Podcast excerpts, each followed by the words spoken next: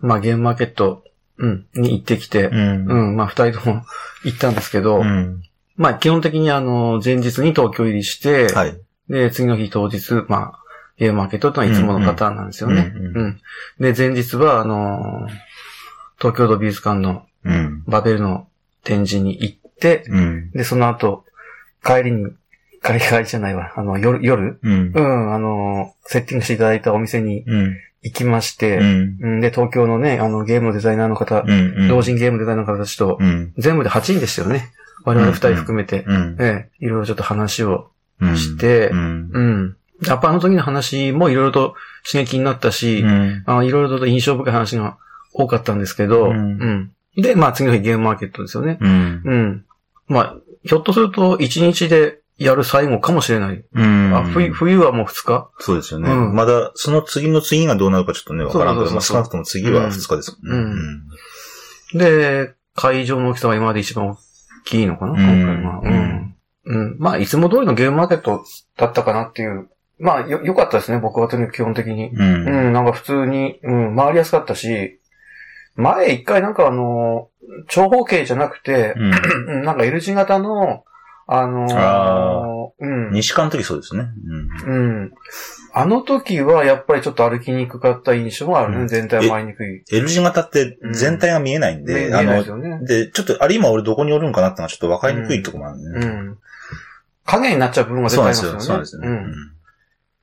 ただ長方形だと自分がどこにいても全体を一望できる。うん。き基本的にはね。うん位置も把握しやすいし。うんで、僕、まあ、基本的にどういう動きをしたかっていうのをちょっと話、話しますかね。うん。あのーまあ、待機列が、まあ、10列もあって、うん大変だったっていうのが一つあって、朝。あれうんびっくりしました。うんただ、その、あんまりその、なんかね、日差しが強くて、じりじりなんか、あの、焼かれるようなことはなくて、うん。基本的に過ごしやすい、あの、天気だったんで、うんうんそれにすごい助かったんですけど、うん。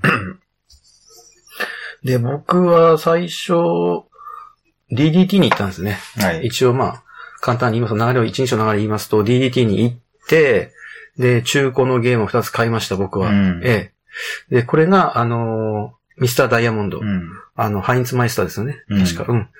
の、と、あのーランドルフのう、ん。おーなんか古いゲームなんですけど、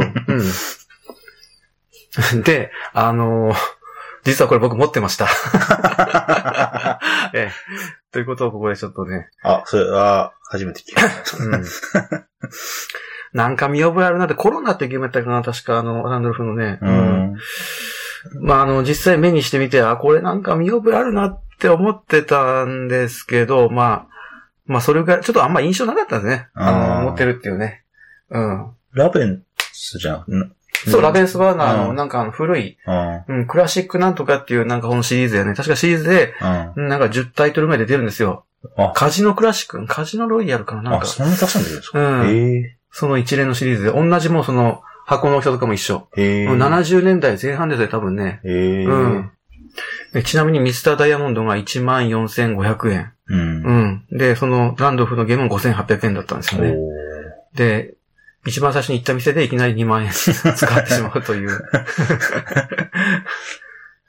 ちょっとミスターダイヤモンドがいくらぐらいな欲しく、ミスターダイヤモンド欲しくて 行ったんですけど、まあ、1万円は超えるやろうなと思って行ったら、うん。まあ14,500円で、まあすぐには買えなかったね、そこでね。うんああ、ちょっとやっぱ高いなと思って。さすがにね。ただ今、どれぐらいの、相場がどれぐらいなのか僕も知らないもんで、うんまあ、あの、判断がね、でやっぱり相場がね、どれぐらいなのかっていうのは知りたい知りたいもんで、ううんん。ただまあ前からずっと気になってたゲームで、あの、ずっと持ってなかったし、うん。結構相場もすると思ってたんで、ううんん、まあなかなか手に入りにくいし。そうそうそうねうんなかなか一期一会だし。うんうん。一回で僕ね、ちょっとあの、まあ、ミスターダイヤモンド見て、14,500円か、ちょっと無理かな、ちょっとやめようかなと思って、手放して置いたら、隣に行ったらなんか人か誰かが、あの、そのまだすぐ取ってう、ん。うん。もうその人も狙ってたんですね、ミスターダイヤモンド。ああ。ええ。なんか、いくら、これいくらですかって聞かれてて、うん。で、14,500円ですって言われて、で、その人もやっぱ即答できずに、うん。あ、じゃあちょっと聞いてきますとかなんか、そういったことを、なんか言う言われて、その場を去ったんですよ。うん。ゲーム本体を置いて。うん。うん。で、僕もやっぱ考えてて、やっぱりもうこれ買うべきだなと思って、もうやっぱしょうがないと。うんまあ結局、まあその二つ買って、お金払ってる時に、その人戻ってきて、で、あ、あ、売れちゃいましたみたいなことを言言われてたような気がした。うん僕ちょっとはっきり確認しないけど。あーまあでもまあ、その出来事うがん。あったのがちょっと背中を後押ししたところもあったかもしれない、そうですよね、うんちょっとね、多分ね、やっぱ欲しい人たくさんいるなと思ったね。うん。ちょっと気が気じゃなくなってかりますね。うんうん多分ミスターダイヤモンド1個しかなかったのかな、DDT にはな。うんうんで、その後僕はバネスト行って、えー、サントドミンゴとか、うん。あのーグリフターズとか、うん。本州とか全部で4つ買ったんですよね。あフューズかと。うんあ。。とは、まあ、あの、とりあえず同人の予約してないやつというか、うん。予約できなかったやつとかをまず回っ、いつものパターンです。大体もう同じ。回って一周して、で、その後、いまあ、あの、一旦休憩した後、予約品の回収。うん。うん。そんな感じで一応、一旦大体。最初が迷う、うん、感じですよね。初毎回初手ですよね初手がね。初手ねうんうん。直前までいろいろうんツイッター含め、こう情報が飛び交うもんだから、その日の朝いきなりねう、ん情報解禁とか、そうそう。前日いきなりとかもあるんで設営終わりましたっていううん。ので分かったりするんで、そうそうそうそう品揃えが。だからある意味だから SNS がこう、こんだけ普及してるから、うんツイッターなんか見てるともう生の情報がどんどん入ってきますようんね。直前までね。そうそうそううん割となんか僕も松本さんも初手どこに行くかっていうのは決まってるの？松本さんどうだったんですか？全然、あの日の動きはどうですか、えもう、入る、えうん。会場に入る直前まで全然決まんなくて、うんまあでも、まあ、まあ、バネストかなと思って、まあ、うんオルレアンの、えっと、拡張が持ってないくて欲しかったんで、ので、俺ら、なそう第二拡張ですね？そうで、俺らの拡張って入ったらもう瞬殺されるんで、いつも。うんで、さすがにちょっとやっぱいかんならんあなのっていうんで。拡張が評判いいんですよね。うんその、協力ゲームじゃない方の商人と陰謀の方が。で、まあ、やっぱこれ、それだろうなと思って、うん結局初手バネストで。うん。だけども、あの、重列っていう、あの、うん今までにない、うんあの、長さ、長さっていうか、横に長い待機列だったんで、で、こう、会場に入っていって、会場に入ってってバネスト行こうと思ったらそこから左に曲がらなるんですよね。はい。バネストのブースは。だけど、私の、私が重列中一番右端のところにいたんで、うんで。そこからこう、あぐーって曲がっていくと、い一番こう、なんていうか、その、重列の、そうそう。わなんかを、10人の壁を越えない。かかいくぐって、その左に曲がってバネスに行かなきゃいけないんで、で、まあそのそういうちょっ、と心理的プレッシャーがあったんそうですね。で、で別にそんなね、当然そんな1個とか2個しかないわけじゃないんだから、別にそんなね、急ぐ必要もないんっていうのはまあ後、後になってなってわかるんですけど、昔は、やっぱりバネスト瞬殺とかあったんですか？僕はあんま知らないんだけど、現場でね、よくうね。んまあ、今別に全然残るよねうん。バネス初手で行く分にはまあ、そうそうそう。十分な数用意されてる気がするな、なんか。ううん。で、まあまあ結局、だから結局バネストで、うん。サントドミンゴ、オルレアン、そのあたりうん。を買って、うん。で、その後、予約品、予約してないと気になる、気になるところ行って、だから、あと、あとは同じですよね。うん多分、あまああ、あとはサントと同じですね。うん。で、一通り終わったら、まあ、車に一回荷物を下ろして、で、うんそ、で、身軽になるとこう、あの、また、身軽になって、あのまだ余裕があるといろいろまた、あの、予定にないものを買っちゃうんで。あの、買ったっていうことを、ちょっとなんか忘れてるところある。ね本当にですよね。今までの累積分が、うんなんか手元がなくなると、そうなんですね。綺麗にリセットされちゃうんですよね。まあ、だからって別に同じ日に同じもの2個買うことはないんだけど、結局なんか、車に荷物下ろして、なんか一瞬にし歩き回ってまたなんかね、1個2個買っちゃうんですよね。そうそうそうそうあれが、良くないところだよね。だからあの、買ったゲームはずっと持ち歩けばうん抑制になるかもしれませんね。うんまあそうなんですよね。でもそれ辛いから、うんすごい、すごい重いから大変だけね、ど。重いから、うん。で、またいろいろね、ぶつかったりして、なんか、傷つくのも嫌だし、やっぱうんりすぐになんか、置いときたいんですよね。そうですね。で結局やっぱり、フランス製のトランプとか、のええあそうなんですかそうそうあの、イタリア、イタリアってスコポーネってあるんですけど、うんそのスコポーネ製のデッキとか、うんそういうの、結局ね、そういうの買っちゃうんでね。うーん。あ、そんなの売ってたんですね。そう、あの、総展示なんとか堂っていつもあの、あ、はいはいはい。はいはい。いつもいろんなアジア系とか、そういうヨーロッパ系の、そう、あの、ね。伝統ゲームいろいろ出してるとかって、今回その、フランスのピケっていうトリックテイク用のデッキと、ああったね、それね。でイタリアの、ねで、イタリアのスコポーネ、カシノ系の、渋いなぁうんそれのデッキと、もちろんルールも入ってて、うんで、ああいうのを買っちゃうんですよね。なんか松本さんらしいセレクトですよね。まあいろいろ買ったんですけど、あの、買えずに、後でこんなの売ってたんだみたいなのはなかったですか？後悔したみたいな。うん。今のところは、うん。特にないです。これから、これから聞くかもしれないけ 僕ね、やっぱりね、結構、今回いろいろ取捨選択というか、あの、かなり厳選したんで、まあ、売ってるのは知ってて、買わず、買わないっていう、なるほどうんあの、選択をしたのもいくつかあって、うんまあ、それはそれでいいんですけど、ど。うん。あの、僕、買え、こんなの売ってたんだって後悔したのが、あの、ドミノの本、ドミノ本ね。ドミノのなんか、うん。うん。松本さん買われてたんじゃないですか、確かね、ドミノの。あ、それは、ダラダラブゲーム使いの。あそうそうそう。で、あの、あそあ、こ、新刊じゃないんだっけ？前からの？わかんない期間だっけ？最初の、えっ、と、ドミノ本はもう、まあ、結構、ちょっと前の現場で買って、うんあ出てたよまあ出てたよねででその岩で買ってて、うんで、今回それのと、ドミノのトリックテイク編の本があったんで、うん。で、そのトリックテイあ、クじゃあ新刊じゃないの？で、れそうなんですよね。で、そのトリックテイク、ドミノトリックテイク編は私持ってないんで、あ、これはもう買わんならんと思って、それは買ったんですけど。全然全く僕のアンテナに引っかかってこない情報が。うん。うん。あと説明書本も売ってたんですよね、今回ね、神戸で書室であった。あ、神戸の、神戸神戸でも出たやつそうそう、神戸で書室のやつ。あ、はいはい。うん。あ、松本さん、神戸で買われてた、はい。結構これおすすめですって言われてた。う。うんん。あれもあったら買おうと思ってたけど、全然僕、どこに売ってるかわかんない。あででもああれも私なんか見見た覚えはありますけど、あ、現場で見ました、うん。あ、本当に。う。うんあったような。ーん。なんかほんと商業誌並みの、すんごい綺麗な。そうそうそう、すごいよね。あとね、あの、ちらほら、あの、ゲームの感想上がってきてるんだけど、あ、なんだっけ、化石、化石うん発発掘のやつ。ワーカープレイスメント。そうそうそう。うん。あそこは、ちょっと僕、前、えー、秋の時に買ったんですよ、あそこの出したゲーム。なんか、ありましたよね。うんうん、そうそう。うんハーベストなんとかだったけど、ううんまあ、それちょっとプレイしてなくて、うんうん。まあ、今回は別にいいかなと思ってたんだけど、やっぱりなんかいろいろ見ると、うん。やっぱ、いい感じで僕やっぱ買ってりゃよかったなっていうの。うんその辺がちょっと変えずに、あのー後悔してるのありますよね。前作もそうやったけど、うん。あ、ちょっと、あの、サークル名はちょっと今どうしてしたけど、うん。前前作もそうやったけど、今作もそうのん。化石発掘っていうのにあった、うん、すごいこう、まずアートワークがうん。大変綺麗で、そうそうらしくて。ブースも A だから、うん。割となんかその、お、メジャーというか大型ブースなんですよね。A, うん。A で、あんまりその、サークル名がそんなに、あのー通ってないとは思うんですけど、ううんん。で、ルールは読んで、うん。あ、ルール、松本さん読まれたんですルールはか僕は読んで、で、ままっとうなワーカープレイスメントうで。ん。まああれちょっとなんかね、うん、コンポーネント写真とか、ツイッターの中で見るとすごい綺麗で、うんうん。こうトリケラトプス、まあこの化石、恐竜の化石の。うん。もう恐竜テーマ好きだし、うん今度秋でもし出たらもう一回買おうかな、僕ね、もしよかったらね。うん。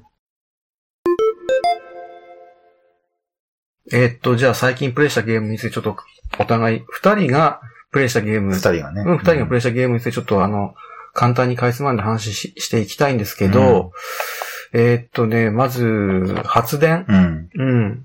えーっと、ニューゲームズオーダーですよね。で、デザインは、あの、1.3。うん。うん。あの、東京ハイウェイで。うん。東京ハイウェイがデビュー作だと思います。うん。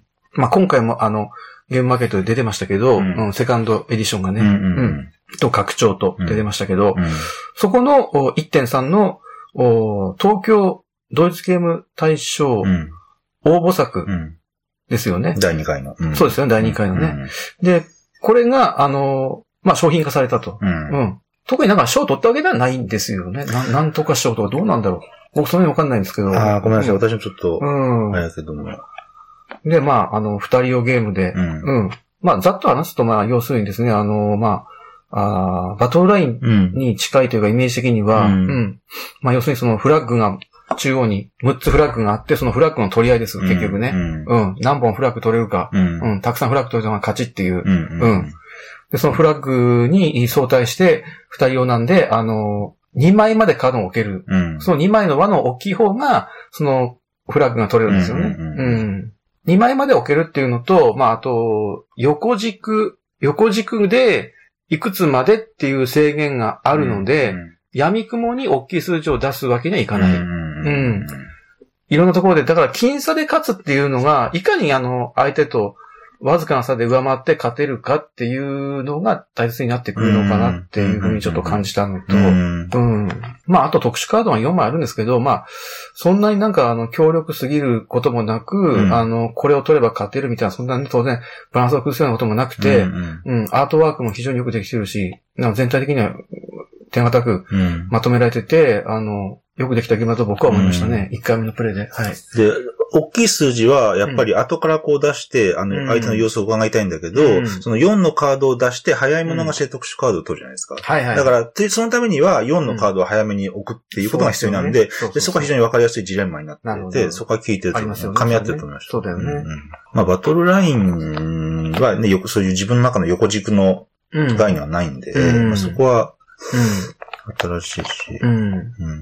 うん。うん東京ハイウェイもそうだし、あのーまあ、これもそうなんですけど、一点さんは二人用ゲームが結構得意なのかなっていう、うー気が今のところちょっとしてて、うん、得意なんか、まうんあ、。開発環境的にそれもあるかもしれない、ね。なんかちょっとわかんないですけどね。うんうんまあ、あの、東京ハイウェイはセカンドエディションで4人までプレイできるようになった拡張もついてるんで、うんうん。ぜひ、またこの人の3人とか4人でできるゲームこれからうん出るんであれば、その辺もちょっと期待したいなっていうふうに、ちょっと思ってますね。う。うんんアートワークも、ゲーム性もね。そうそうそう。んあの、カードは正方形で、外箱も正方形。うん。なんかこう、トータル的にデザインが、で、白を基調にしてて、うん。うん。まあ、6つの発電の、おなんていうか、カテゴリーも、アイコン、アイコン的にこう、なんていうか、うん。最近なんか、流行りというか、なんていうか、あの、うん すっきりしてるっていう感じがして。う。うんん。まあ、面白かったですね、僕はね。うんうん。なんかやっぱどうしてもこう、二人用ゲームって、こういう感じになっちゃうのかな、みたいな、そういう漠然とした感じがあるんですよね。うん。で、それはまあ3人とか4人うんの時と違うことなのかどうかって言われるとちょっと難しいところあるんですけど、途中ってことはないけども、ほぼほぼ最後の方は分かっちゃうみたいな。うん。ありましたけどねうん。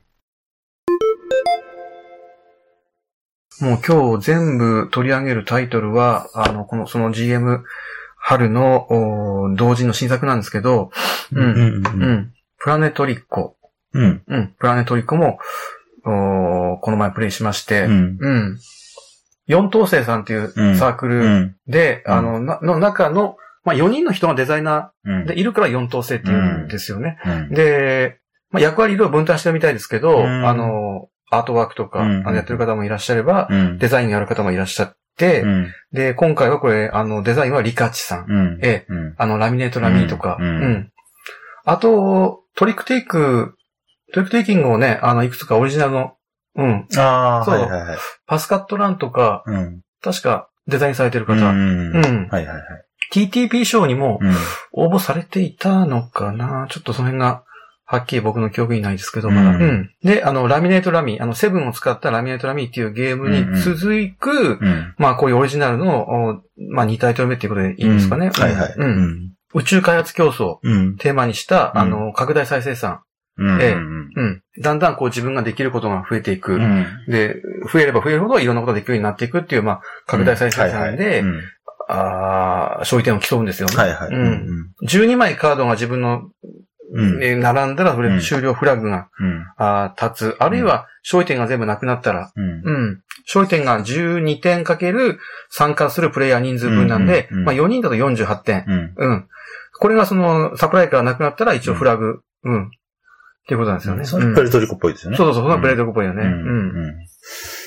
タイトルがまあ、プラネトリコっていうことで、うん。僕ら、あの、やる前から、どんだけプレートリコと似てるんだろうみたいな、ちょっと先入観がまあ、ね。こういうタイトルである以上ねそうそう。まあまあまあ、これはもう、デザインの人が狙って、うんもうあ、あえて分かりやすく、こう、プラネトリコっていうね、プレートリコをもじったタイトルと言ってもいいぐらいの。とプラネットをね。そうそうそうそう。んうん。だから、こちらとしては、あの、やっぱりね、あの、もうプラ、プエルトリコっていうのは本当にドイツゲームの金字塔というか、もうあの、輝かしい、あの、これから以降も、おそらく。そうそうそうそう。もうあの、お大きな爪痕を残したと思うんですよね、うんドイツゲームにね。うん。で、あえてその大きな、あのータイトルをもじった、あのこういうタイトルをつけたかって多分リカチさんもうん。相当な結構自信があったんじゃないかなっていう一つは僕はあります。ええなるほど。多分リカチさん自身も、あの、プエルトリコはかなりす好きな方で研究されてる方だと思うんですけど、ううんん。で、ただまあ実際やってみて、ゲーム的には、そんなにプエルトリコっぽい感じはうんしなかったんですよね。うんなんていうか。そのうんいわゆるババリアブルフェーズっていううんか、あの、アクションを選んで、その人はプラスアルファの恩恵があるけどそうそこはプエルトリコっぽいところだよねそうそれ以外の人も一応アクションするっていう、まあそれレースフォーザギャラクシーもそうですけど、そうそうそう。どっちかというとそういう方向にね。でそれはなかったですね。うん別にだからそれがないから悪いとかいいとか言うわけではないんですけど、うん全然ね。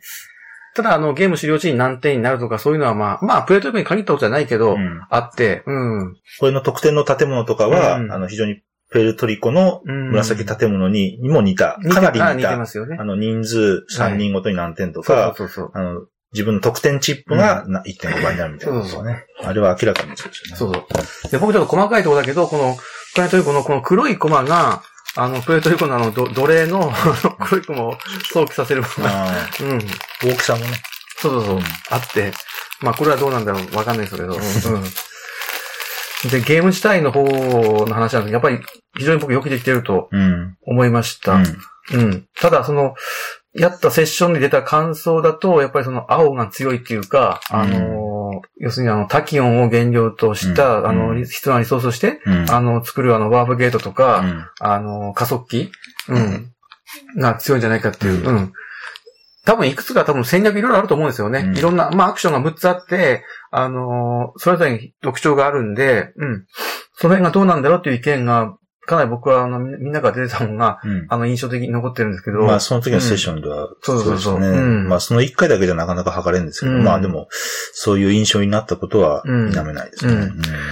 で、多分こういうね、あの、カード、いろんな特殊カードが出てくるゲームっていうのは、あのーそこをうまくまとめ上げるのは相当大変だろうと思うんですよね。うん何か一つのカードの強さをこう、強くしたり弱くしたりすることで、ゲーム全体の別のところでこうなんか歪みというか歪みが出てくるようなうん。気もしてて、うんうん。果たしてそれを入れたことによってうん、歪みが発生したのかしてないのかっていう検証をまずするのが。かなり大変ですよね。一回やって、ああ、起きなかったってんで、うんそれでうんっ。ていうわけにもいかないですもんね。うんそれによって、何回も何回もしてる。だからうん本当、大変、な勝手に想像なんですけど、なんか、大変そうな気がしたんでただそのゲームとして今、あの、非常にベースとなるシステムっていうか、あのメカニクスはもう、本当にその同、今の同人レベルではかなりトップクラスの、す。うん。あのー水準だと、僕は思いましたね。うん。うん。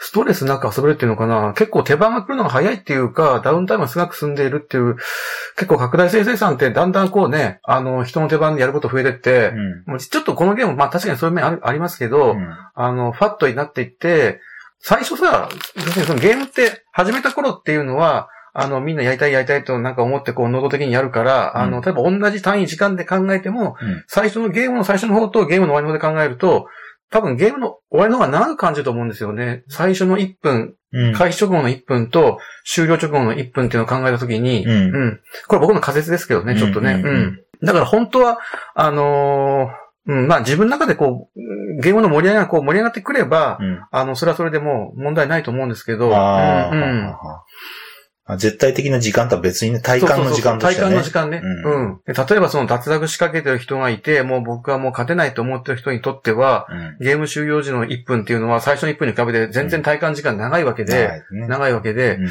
うん。うん。結構だからその辺は、あの、なんていうか、そんなに長く感じなかったっていうのが一つあるのと、うん。うん。うん割とサクサクやれるんで、あの、最初に期間フェーズやって、あの、ワーカーをね、回収して、うん。で、リソースがもう戻ってくると。うんリソースを回収してくる、帰ってくる、ワーカーが帰ってくる。で、その後アクション一択、一つだけなんで、うん6つのアクションなんか一つやって終わりなんでう、んうん。その辺がすごいスッキリしてるなっていうのが僕は印象に残ってて。うんううんん。まあ、カードの、あの、ガジェットのね、能力も別にまあ、うん。理解しやすい。そうそう。そんなに癖はない、あの、それぞれ、それぞぞれ見るとね。そうそうそうんで、まあ、ワーカーを置いてう、ん時間差で戻ってくると。そう。だまあ、あの、簡易的なツォルキンだって言ってる人がいて、そうだそれも。確かにその通りだ。うん。そこのマネジメントが、うん。あ、それは面白かったですね。うん。いろいろね、あの、まあ、SF テーマで、SF ネタが多いんですよ。ああ、これ、うんこれし、わかる人は、そうそうそこれ面白いんですね。全然わかんないうから。僕も多分全部は分かってないですよね。一部だけしか分かんないんですけど、うん。まあ、わざと狙ってこういういろいろ星の名前とか、ガジェットの名前とかは、ううん。ん。タキオンとかモノポールとか見せるっていううんこういうリソースももう狙ってつけてるし、うん。うん。うん。アートワークもね、これ、そうそうそう。ね綺麗だし。うん。なんか素晴らしいですよね。なんかあのーこのアートワークといろいろ文言を見て、うわ、これは面白そうだなって思った人、うん。何人かいるんじゃないですかね。んうん。で、予約もツイッターでやってて、告知してから相当いったら殺到したんでしょ？なんかね。ううん。で、僕は運よく予約できたんですけど、うん。松本さん予約できずに、うん当日も当日行ったんですようん。で、まあ、さっきの話のちょっと続きで、バネスト行って終わった後、うんまあ、まずちょっと、まあ、まあ、まあ、春節もあるかなという思いのもありながら行ったら、まあ、うんさすがに、さすがにまだ当日分結構あったんで、うんまあ、いくつぐらいあったのかな当日申し込みな。うん200以上あったのかなうん結構、あの、言うても机の上に、うんあの、山積みになってたんで、うんああ、まあ、よかったよかった。ただでも、あの日完売になってたんだよ、確かね。さすがにお昼過ぎね。やったかな。さすがに。今んとこそういうその、まあ、青、青戦略が強いっていう、のが一つちょっと定説になってるような気もするんですけど、まあ、うんその辺はどうなのか、まあ、今後。うん。まあ、えあの、回数やられてる方は、そんなことはない。こういうのも、こういう戦略もいろいろあるしっていうのが、うんね、まあ、その辺ちょっと、もっと情報収集したいなっていう気持ちになるくらいには、うんあの、よくできたゲームだと思うし、ねうん、まあ、最低でも、うん、うん。まあ、そう、そういう気持ちにさせるっていう時点でね。そうそうそう、いろいろ調べたくなるっていうね。うんうん、能動的にね。ううんん。はい、えーと、次ですね。ヘルメスの流儀ですね。えー、ガーデンゲームズさんですね。はい。デザインが、あの、カシオうん。忠秀さん。ううん。で、今回アートワークを、あの、グーの音んの小鳥姉子さん。ですかね。うん。チューリップバブルうん。の人もう結構いろんなゲームでそうそうそうそう。そう。小鳥ファイトもそう。ああそうか。ゆ、ゆお、うんゆおさんの、ゆおさうん。のおカードゲームなんですよね。うんゲームスの流儀。うん。その競りで、うんまあまあ、あれか、その自分の、まあカード、うん。自分、あの、それぞれのプレイヤー同じような組み合わせのカードで、うん。で、そのカードが、うんえっ、と、山札、マイデッキがこうめくるわけやけども、その自分のうん。競りの原子とするか、もしくははいその全員の競りの対象とするかと。そうそうそう。そこがお面白そうそうそう。いいいところで、あああいうなんかね、やり方が僕このカシオさん、割と、そういうカシオさんっぽさを感じた、僕は。うんうん。そこがその、うん。自分の原子になるか、はその、はたまたね、全く全然違う話ですよね。自分の競りの原子になるのか、もうまずそこでジでレンマがでもっと言うと、その、の、その競りの、うんの対象とした場合は、それは得点となるわけです。ですもんね。そうそうそうそう。競りの原子数は、まあお金っちゃお金やけど、そのうん得点、みんなの誰かが取る得点として前に出すのかっていう、うん。そこが、それは確かに新しいと思いましたよね。で、なんか、めくるか、めくってしまったらもう、えっと、自分の資金にするか、競りに出すか。もう、例えばコロレットもそうやけども、うんまあ、めくるか引き取るかみたいな話ですけど、うんうんうん要するに非常に強烈なジレンマの二択。うんですけどうんうんそこが、本当に王道なドイツゲームっぽいものを感じそうましたよね。ですよね。本当に今もう、今言葉で王道なドイツゲーム、うん、本当にその、ストレートな保守本流というか、うんあの、そこをやっぱり、歌唱さん割とそういうなんかね、あの、突き詰めてるというか、うん。だなんかピュアなドイツゲームの、うんまあ、無声の運河もそうですもんね。うん、そうそうそう。ううんん。っていうシンプルなルールでおいて、あとはそのうん。かける2とか、うん。その、えっ、と、5分のカードとか、そういうのその、まあ、各数字も5、うん。5 6 7 8っていう、そういう数字の、うん。えっ、と、うーバランスとか、うん。あと、このかける2っていうのは他の数字があれば2倍にはなるけども、かける2だけじゃどうにもしょうがないっていう、そうそことか、うん。そこが一個一個が、カードの特徴とか、この、うん。えっ、と、カードのバランスとかが、やうん。っぱ繊細に調整されてる感じも、素人ながら受けましたけどね、非常に。うん。あのー多分ね、これを感じた人いるかなとも思うんですけど、あの、やっぱクイーンツアのラうん。うん。あれあの、一番ですけど、うん。あのラをやっぱ僕は彷彿とうん。したんですよね。ううん。っていうのがその、自分で競りを始める、そのタイミングを自分で仕掛けられるっていうのがあって、うんうん。場の状況から見て、あの、ここは行った方がいいとか行かない方がいいっていううん。状況があるんですよね、やっぱね。うん競りを始めた方がいい。自分に有利になるタイミングと、うん。自分にはとそれほど得意にならないタイミングがあって、うん。うん。でその辺が自分で、あの、能動的アクションの一つとして、うん。競りを始められるっていうのが、うん。あの、非常にラーっぽいなっていうふうに思ったのと、うん。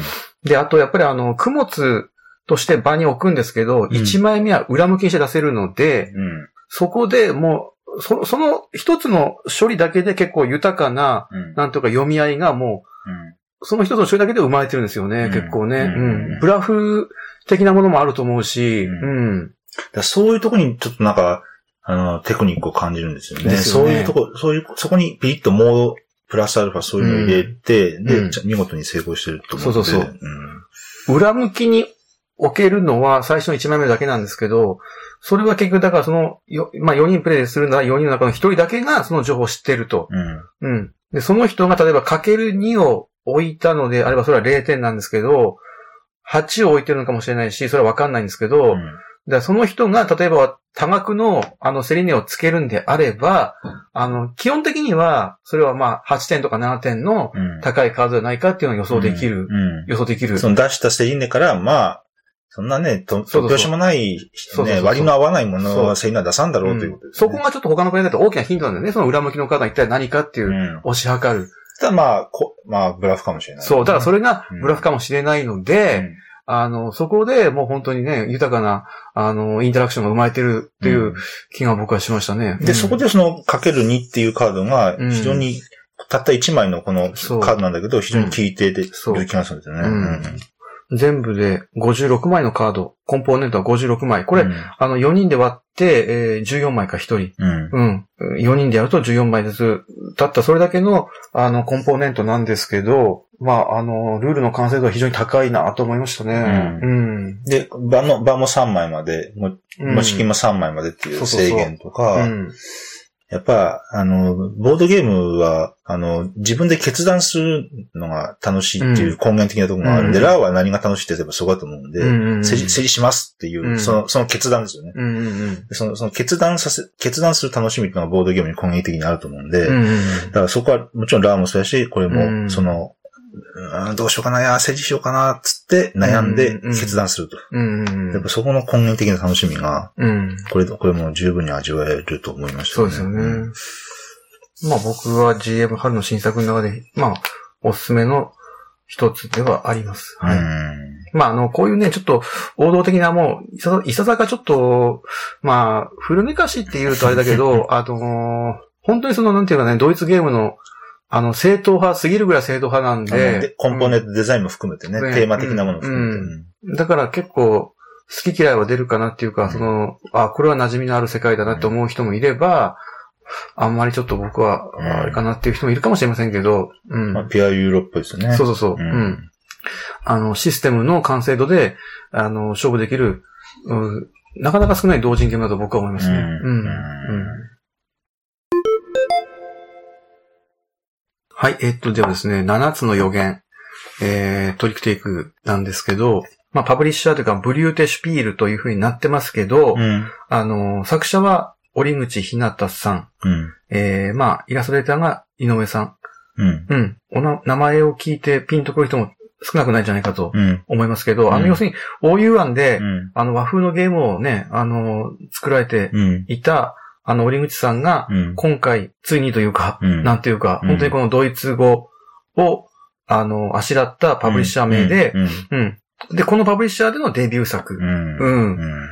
で、これがあの、7つの予言っていうトリックテイキングゲームなうんですよね。うんうん。ちょっとざっくりと説明すると、あの、要するにそのビッド系のトリックテイキング。ううんん。あの、マストフォローで、えー、切り札なし、ノートランプ。ううんん。で、あのー10トリックやります。1ラウンドで。10トリックやって、そのうち自分が何位を何回取れるかうん。っていうのを、予想すると。うんラウンドの最初にね、うん自分の手札を見て、あと、各トリックの、リードスート、うん。リードスートだけはもう分かってると。うん。うん、このラウンド第5トリックは、例えば紫のスートで、えー、トリックテイクにしなさいと。うん。マストフォローしなさいってう。いうんのが分かってる。うん。で、えーそういう状況で、じゃあ自分は、あのー全体、えー一ラウンド通して、あのーな、何位を何回取れるのかっていうのをビットする。うん。うん。っていうゲームなんですよね。ううん。ん。折口さんは、あの、OU 案でも、おトリックテイキングを作られていて、うん。えーっと、なんだっけ、手済まし手済ましですよね。うん。あれも非常にその完成度の高いうん。トリックテイキングだったと思うんですけど、ううんん。で、今回も、お割と高度なルールの、うん。うん、あの、そんなにシンプルじゃない。まあやっぱりね、あの、1位から4位までですからね。うん1位、2位、3位、4位という、うんその順位を決めるんで、取れるトリックの数を決めるビット系とか、うん。あのーな、いくらでもあったけど、うん。順位まで決めるってのはなかなかないっていう聞いた、うん僕は知らないんですけど、うん他にはね。うん。ね、ないですよね。うんないと思いますよね。うんこういう、なんていうか、かなりちょっと高度な、なんていうか、あの、メカニクスのトリックテイキングを作れる、あの、人なんですよね、やっぱりね。うん。で、やっぱりその、実際やってみて、うん、うん。まあ、あの、まず、面白かったかどうかっていうことで言うと、まあ、面白かったです、僕は。ええ。やっぱりね、あの、思った通りにいかない、まあ、トリックテイキングってそこが僕は、なんか思った通りにいかない、その、もやもや感みたいなところが大体のトリックテイキングにあると思うんですけど、うんうんうん同じような感覚がこのゲームにもあって、うん、うんうん。もうね、あの、リードするとか自分の手札持ってるの、持ってる手札分かってるから、あの、大体のそうできるんです。だけど、それがもうね、なかなかうまくいかないんですよね、これがね。。うん最初の方は、うん。まあ、よっぽど偏った予想でキューブを置いてない限りは、まあ、その時の予想と違ってるとはいえ、まあ、最初のうちはキューブを置けるんですけど、予想が当たってるからね。だんだん3分の1、半分ぐらいになってくると、さ、だんだんだんだん、思うのが、と。だんだんみんな置けなくなってきて、どうもこれおかしいぞって話になって、だから、ある一つのラウンドの中でも物語性っていうか、ストーリー性っていうか、起伏がちゃんとできて上がってるんで、あの、、なんか同じことの繰り返しじゃないんで、そこが、そこがすごくちゃんとドラマチックになってうん。る気がして。まあでも予想はかなり、かなり難しいが、まあぼんやりと、うん。もう本当に論理的に決めれるのって本当1個とか2個ぐらいですよできてね。例えば、うん。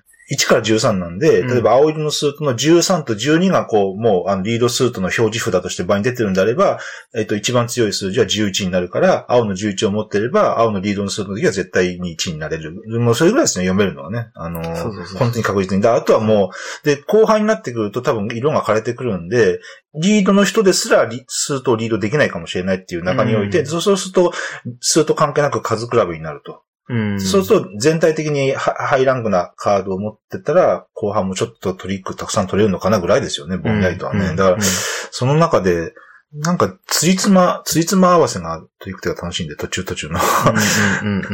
で、それがちゃんと、で、あんま今までにない形でできてて、で、ウィドウも2枚しかないし。今、松本さんが言われたように、あの、最初1トリックが2トリック目はもう余裕じゃんみたいな感じで、みんなちょっと明るい感じで、うそう軽々しい、うん軽が、足取りも軽いうん。感じじゃないけど。まあまあ、そのカードで取る予定だったかどうかも別にしてますですね。で、それがその3とか4とかと、おやおやという風にだんだんこうなっていく。うん。割とみんな大体そうなんですよね。うんで、5とか6とかで、あれ？なんで俺こんなところに。予想したんだろう？みたいな風になってって、あれも面白いですね。ただ、あの、その最初の予想と外れ、途中、道中外れても、最後さえちょっとぴったりね、帳尻合わせれば、ううんん、いいまあ、でもなかなかそれが合わないんですけどね。うん。だからまあ、その、この間のセッションの時は本当最後残り1個ぐらいまでは行はい。行ってて、はい。あのなんか、これでね、5個とか6個とか溜まったら、すげえ難しいじゃんって話なんですけど、うんでも毎回なんかすぐ成功しちゃうのもつまんないし、うん。あまあ、それはもちろん、おのおのの、えっと、うんあの、スキルにもよるんだけど、ちょ、毎回なんか1個ぐらいで、でさすがに1個ぐらい毎回残るとさすがに悔しくて、これなんか、ちょっと予想がちょっとずれてんじゃないかって話になって、うんで、それがこう、えっと、リプレイ欲にもなるんで、うん。そこのなんか塩梅がちょうどいい感じがしましたね。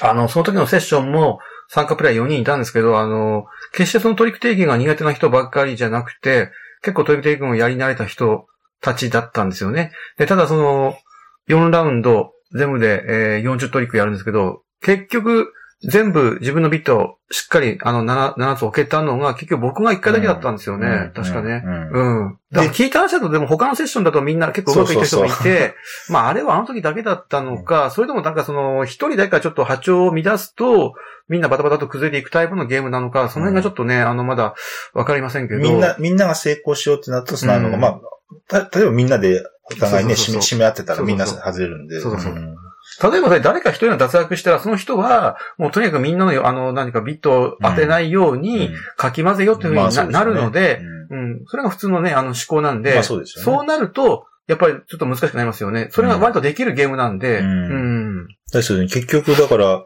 ハトさんが2点取って、うん。で、ちょっと次1点減点になって、うんで、1点と。うんで、他の人たちはみんな、あの、0点っていう、まあ、こんな感じでしたよね。そうそうんあのーそこの得点計算ね、スコアリングなんだけど、まあ減点があるんですよね。うん成功すれば2点です。全部うまくあの7つビッド。う。うんん。で、あのー、キューブが残っていたら、マイナス1、キューブ、残ったキューブから1個引いた分、これが、あの、減点になるんですよね。うん。で、0以下にはならないので、0点スタートなんで、と外れていっても0点なんですよ、ゲーム終了時には。うんうんうん。ギリギリで1個だけ残ろうが、そうそうそう全然外れて5個6個になろうが、0点の状態から0点のものですね。で、キューブが残ってなくて、0個であっても、1個残っていても0点なんですよね。うん。結果的にその、最初に何点になるかっていうのが、すごくなんかその、そんなに差が出ないっていうか、ものすごく差が出ない。うん1点の思いがすごく大きいというか、タイトルですね。そうそうそうんまあ、で、その時のセッションは僕が、僕が1点でした。で、他の3人が0点で終わって、まあ僕の勝ちっていう風な 結果になったのが、そこがちょっとなんかね、みんなちょっとあの、もやっとしたところであったんだよね。まあ、その時のセッションではね。そうそうそう。んただ、まあ、他の時こう聞くと、まあ、他のとこでもみんなそうなってるって話でもどうもないみたいなんで、うんまあまあ、そこはいろいろ、うん。まあ、ね、メンバーによっても違う。うのかなと。うん。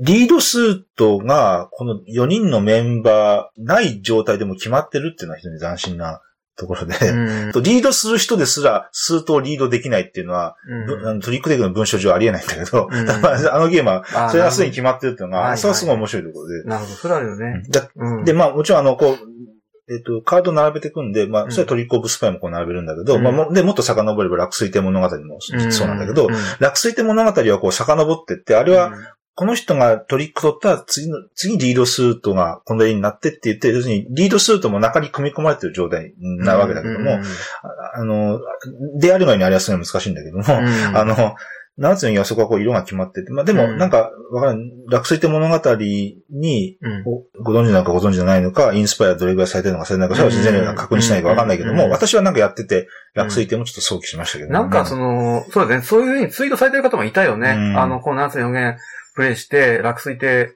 うんぬんみたいなことをね、あの、よく引き合いに出されてる方もいたんですよね。うん。うん。あ前から気になってたのブリューテってどういう意味なのかなと思って、うん ちょうど今いい機会に調べます。あの、ちなみにはですね、ブリューテっていうのはドイツ語なんですけど、あの、花っていう意味ですね。はい。え、あの、植物の花です。はい。ううんん。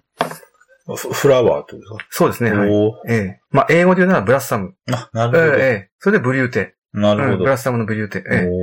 ということなんで、まあ、うん。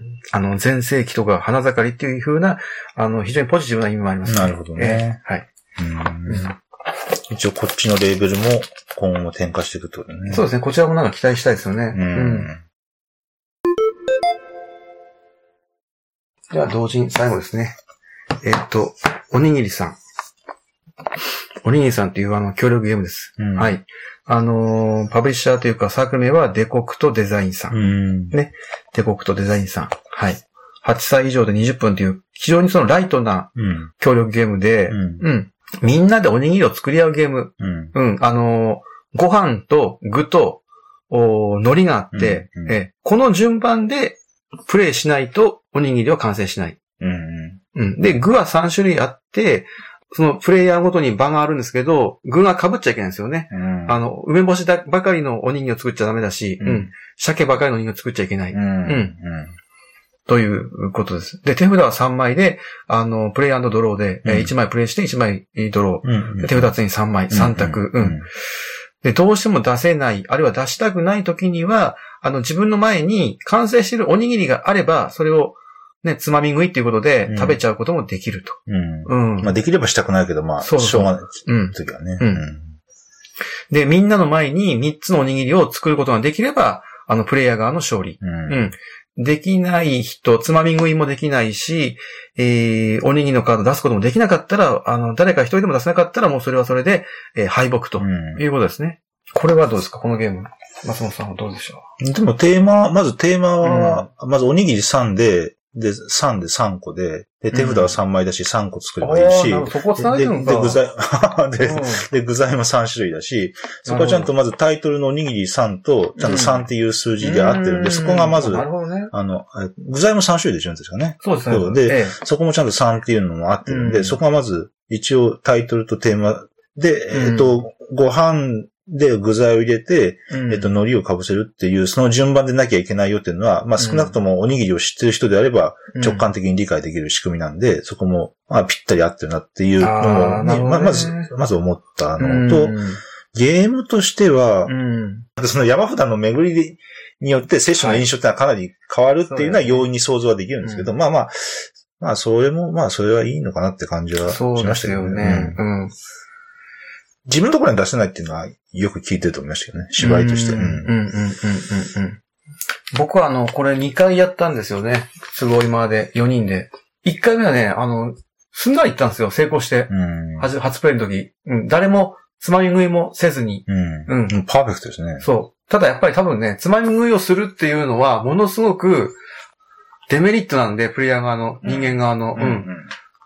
多分1回つまみ食いをすることで、成功への難易度がちょっと上がると思うんですよね、もうね。うん。うん。うん二回するとまたそれが上がるというう。んだんだんそういう構造になってると思ってるんですけど、まあ、成功するかつなぎ目しないこともまあ、十分あると思うんだよね。ううん。ん。で、まあ、それはそれでいいとして、あの、で、で、二回目やった時、これは松本さんと一緒にやったセッションなんですけど、その時は、あの、失敗で終わったんですよね、うん結局ね。できずに終わった。でもうん結構、ギリギリ、ああ、ギリでもなかったか、うんまあ、ギリギリでも僕はないかなと思ったけど、もうあとちょっと、まだ少しちょっとあるかなうもうちょっとね、もう2、ゴールまで。3個あったんじゃない 結構みんなでつまみ食いしましたもんね。そうそううんあれはやっぱりね、つまみ食いはあんだけすると、もうほぼほぼちょっと積んでるような気はする。うん完成したおにぎりがそんだけもうなくなってるんだから、そうそうそう。うんひあの、非常事態ですもんね。そうそうそうそう。だからあの、松本さんね、あの、ゲームを引き合いに出されてやってたけどね、あの例えば10戻っても良いっていうう。ん。うん。あの、あれも結局その、その、救済措置なんだけど、うん。10戻るデメリットもあるんですよね、当然ね。ゴールに遠のくっていう。うん。ううん。ん。そう、あそうか。うん。うん、うんまあそうか。まあただ、あの、えっ、と、ただ出せなくなってしまったカードうんを出せるようにまあ復活できるようになるっていう、まあそういう理念プラスマイナスありますよね。うん。まあちょっと、おにぎりさんはそういうのは特にないんでね。うんちょっとあの、だから僕そこで、松本さんがゲーム出されたんで、話してて、あ、でおにぎりさんとゲームの関連っていうのはちょっといろいろ興味深いなとも思ったんだけど、ううんん。あとはあの、やっぱりこのデコクロデザインさんは、本職もデザインの方なのかな、デジさんって方ね、ああの、やっぱりアートワークというか、あの、デザインに関して一線級ですよね。素晴らしいですよね。う。うんうん。僕、この人のデザインセンスすごく好きで、オクラコーク、うん。オクラコークもこの人、うん。うん。あの、デコクロデザインさんですよね。ううんん。で、やっぱりね、すごくスッキリしてて、ううんん。アートワークもなんていうか、その、あんまりにもその、主張し、せず、あの、もう本当に色なんか、一色二色の世界です、カードは。これね。うん。昆布のカードなんか、あの、薄い緑と濃い緑の二色でほぼほぼ カードができてるんで、うん。ただ、そそれだけの、あの、なんていうか、アートワークの、アピールする魅力っていうのはやっぱりね、あるなっていうふうに思ってて、ううんん、何でもいろいろコテコテたくさん色を使えばいいっていうもんじゃないんだなっていうふうに僕一つ思ったのと、デザインっていうのはね、うん。ああ、それはなんか確かうに、んそう言言ってる人もいますよね。うんうんわざとその2色とか3色だけに抑えて、それで引き出すっていうかさ、その良さをね。うん。で、協力ゲームなんで僕いつも気になるのは、あの、会話というか情報共有を他のプレイヤーとどんだけやってもいいのかっていうのが、あの、僕は一つ協力ゲームの一つのネックだと思ってて、絶対そのボードゲームってその会話をせずには成り立たないエンターテインメント。まあもちろんね、話しちゃいけないって、先にルールで一言も喋っちゃいけないって言えば、それはそれでゲームとして成り立つんだけど、ううんん。協力ゲームでもしあの、そういうことが、そういうルールがない場合、どこまで喋ってもいいのかっていうのが、どうしても気になってしまう僕は人間なんですよね。うんあの、やっぱりルールの厳密化っていうか、あの、厳格化っていうのにこだわる人間なんで。で、これは、このルールブックに、あの、例えば具のカード、具じゃないカード、多い少ないは言うことができますとはっきり書いてあって、うん例えばそのおにぎりをつまみ食いするときにも、どのおにぎりをつまみ食いするのはいいかアドバイスはしてもいいですよ、みたいなことは書かれているという。うんうん。で、僕そういうふうに協力ゲームでここまで喋ってもいいよってはっきり明確化されているっていうのが、あの、一つ僕は好感が持てたんですよね。うんまあ、ちょっとあんまりその好感を持ってたら、あの、マイノリティかもしれませんけど、うん。まあ、ザ・ゲームがちょっとそこが曖昧だっただけにねそうそうそうそう。うん。いろいろその、協力ゲームで奉行問題とかもね、いろんな問題が出てきて、うん。あの、なかなかちょっとなんていうか曖昧な、あの、は、範疇に入ってくるところあるんですけど。確かにその喋る喋らないのルールの、また根っこには奉行問題なんですよね。そうそうそうそう一回目はですっきりうまくいって、ちょっとそれで、こう簡単すぎるなと思ったんですよね。うん。でも、ちょっとなんか、これちょっと簡単に行き過ぎたんじゃないかなっていう思いがあったんで、もう一回やったらやっぱりうまくいかいかなくて、うん、ちょっと1回目で評価下がったんですけど、2回目でちょっとまた評価上がってて、うんうん、また3回目のプレイもあるかなっていうふうにちょっと思ってるところなんですけど、だからそこも、成功したら評価が上がるっていうジャンルじゃないってことですね。そうそうそうそう、ん成功して、あの、勝利をすることで、評価が下がるっていう、評価が下がるっていうのかななんていうか、うん。その適度な歯応えを求めてるんで、そうそうそうう。ん。あれ意外と柔らかいじゃんってなるとやっぱり、だから、協力ゲームっていうのは、そこの難易度の設定がもう一番その、肝っていうか、ゲームのその評価されるところの、うん、うん。簡単でもあかんし、難しくてもあかんし、そこをうまくね。で、まあ、あの、後付けのルールで、じゃあ難しすぎると思ったらこうしてくださいとか、簡単すぎるならこうしてくださいっていうルールを、まあ、つけてそれでいいと思うんですけど、うん。まあ街を広くすることよね。だあと思ったのね。そうだね。あの、要するに、ね。例えば単純に、うん。えっと、みんなの目の前がご飯ばっかりだったら、うん。それ具材しか置けないんで、これは、うんこれは積みますわね。うなん。まあそこら辺の、そこら辺はなんか事前に話してもいいのかなと、まあ、それはちょっと、プレイのあれとしてちょっと、あの、思いましたけどね。うん。まあノウハウじゃないけど。協力ゲームで、あの、要するにその他人のプレイングとか、ああから、要するにその、他人の手札とか他人の状況をどうしてほしいのかっていう意思疎通がどこまでできるのかっていうのが、僕はその協力ゲームの一つの基本だと思ってて、うん。そこをうまく組み取取れる4人だったらかなり成功に、あの、近づくと思うし、なかなかそのうん、そうそうそう。なるほどねうん、そうそう。うんうん。あいつさっきからアイプレイしてるな。じゃあ、そうしてほしいのかなっていう、ね、その、読めるかどうかにかかってきてるかなっていう気もちょっとしてて、うん、まあこれはちょっとまだ今後、検証ですけど、あ逆にあんまり、まあ人がどういうプレイしてるか、まああんま考えないし気にしないっていう人がそうそううん多いとあれかもしれんね。るとうん。うん。なかなかちょっとせゴールには遠のくかなっていうふうにん。思いましたね。なるほどうん